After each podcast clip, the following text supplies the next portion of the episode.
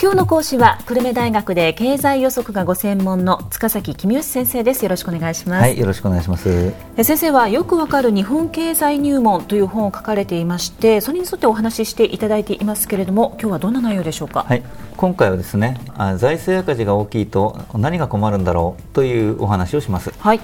財務省のホームページなどを見るといろいろな問題が指摘されていますが本当に困ることなのか議論のあるものも少なくありません、ええ、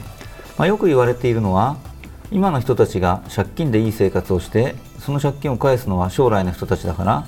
世代間の不公平であるということですね。しかし日本政府は外国から借金をしているわけではありませんから家の中でお父さんがお母さんから借金をしているようなものだと考えることもできるわけですね。なるほど。で私はその立場です、えー、日本国債を持っているのは日本人なので次の世代の中には親から日本国債を相続する人がいるわけですね、うん、でそういうことを考えると世代間の不公平ということはあまり問題ではないと思ってます、はい、ただあのもちろん親から相続できる人とできない人という意味では同じ世代の中での格差とか不公平とかはあるんで、ええ、まあ、そそれはまた別の問題なんですが財政赤字の問題ではないので、えー、また別の機会にお話しすることにしたいと思います。ただ先生、あまり借金が多くなると本当に返せるのか心配になります。そうですね、まあ、あの最後の最後は大増税をしたり日銀がお札を吸ったりするので、まあ、本当に返せないということは多分ないと思いますけれども日本政府は借金を返せないんじゃないかという噂が広まる可能性は十分ありますね、えー、でそういう噂が広まっただけでもいろいろ困ったことが起きるわけです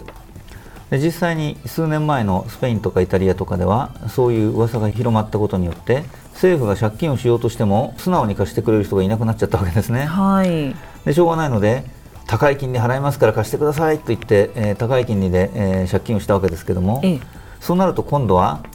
あそこの政府はあんなに高い金利払って借金をしてて利子の支払いだけで財政赤字が膨らんじゃうじゃないかと。本当に大丈夫かということでますます心配になる人が増えちゃったということが起きたわけですね、はい、日本で同じことが起きたら大変ですよね。日本政府は借金が1000兆円ありますから金利が1%上がっただけで年間の金利支払いが10兆円増えちゃうわけです。そうですね。で日本政府の税収って50兆円しかない わけでそれと比べるとこれは大変なことですよね、はい、まあ、借金の多くは長期国債ですからあの借り換え時期が来るまでは金利は上がらないわけですけども、まあ、いずれは借り換えるわけですから時間の問題ですよね。それだけではありません。国債を買いたがる人が減ると国債の値段が下がるので国債を持っている人、まあ、銀行が主に持っているわけですけども銀行が大損をしてで貸ししぶりなどが始まるかもしれませんね。で銀行が大損をして自己資本が減ると貸し出しが増やせないっていう自己資本比率規制っていうのがあるからまあしょうがないんですけどね、えー、はい。国債の金利が上がるということは同時に民間企業の借入金利も住宅ローンの金利も上がることになるでしょうから設備投資とか住宅投資が減って景気が悪くなるという可能性もありますね、うん、全く反対にですね景気が良くなることで金利が上がる場合もありますよねはい。今は日銀が思い切った金融の緩和をしているので金利が非常に低くなってますと。でもこれから景気が回復していくといつかは日銀が金融緩和をやめる時が来るでしょう、ええ、でそうなると金利が上がるので政府が支払う金利が増えていくということになりますね。ううね。まあ、景気が良くなること自体はもちろんいいことですしそれによって税収も増えるのでしょうけれども税収が増える以上に金利の支払いが増えてしまう可能性はありますよねと。でその可能性は政府の借金の残高が多ければ多いほど金利が上がった時の負担も大きいわけですよね。うん。ちょっとこれまでの先生のお話聞いてると、はい、景気が悪いままで財政赤字が続いても困ったことになるし、えー、景気が回復しても困ったことになるということなんですかね、えー、あの今お話ししたことはそういうことですね。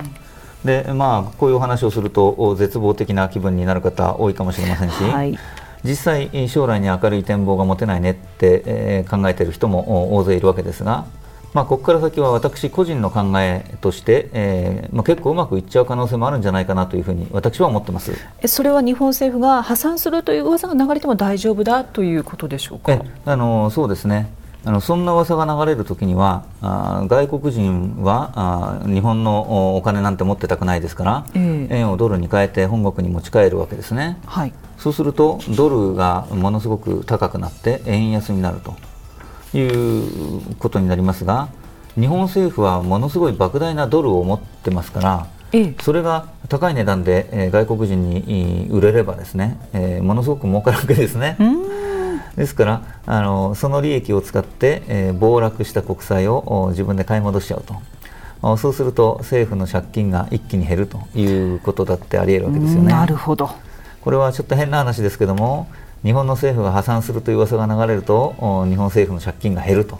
いう奇妙なことが起きるかもしれないですね。なるほど。先生、景気が回復して金利が上がった場合も大丈夫でしょうか、はい、あの景気が回復した場合にですねあの普通に考えると日銀が金融緩和をやめるんですけれども政府と日銀がうまく連携してですね日銀は金融緩和を続けるけれど政府が増税をするということになればあうまくいく可能性もありますよね。景気が回復すると、まあ、インフレが心配になってくるので、えー、ということですが日銀が金利を上げなくても政府が増税をして景気を冷やしてやればインフレにならないとで同時に財政赤字も減ると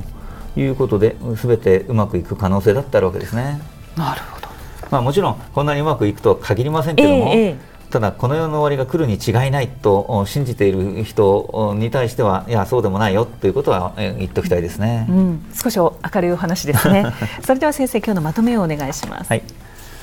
財政赤字が続くと政府の借金が膨らみます。そうなると日本政府が破産するという噂が流れて国債の金利が上がる可能性があります。反対に景気が回復して日銀が金融緩和を止めた場合にも金利が上がります。そうなると国が支払う金利が増えてしまうので財政赤字が一層増えてしまうかもしれません。今日の講師は久留米大学で経済予測がご専門の塚崎公義先生でした。ありがとうございました、はい、ありがとうございました。さてビビックモーニングビジネススクールはブログからポッドキャストでもお聞きいただけますビビックモーニングビジネススクールで検索してください。お相手は勝木千鶴でした。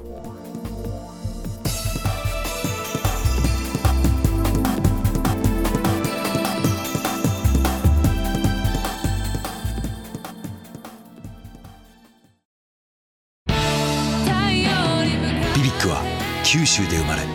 九州の人たちに光を届けています九州のお客様が光り輝くように。それが QTnetの変わらない思いです。キラキラつながる「QTnet」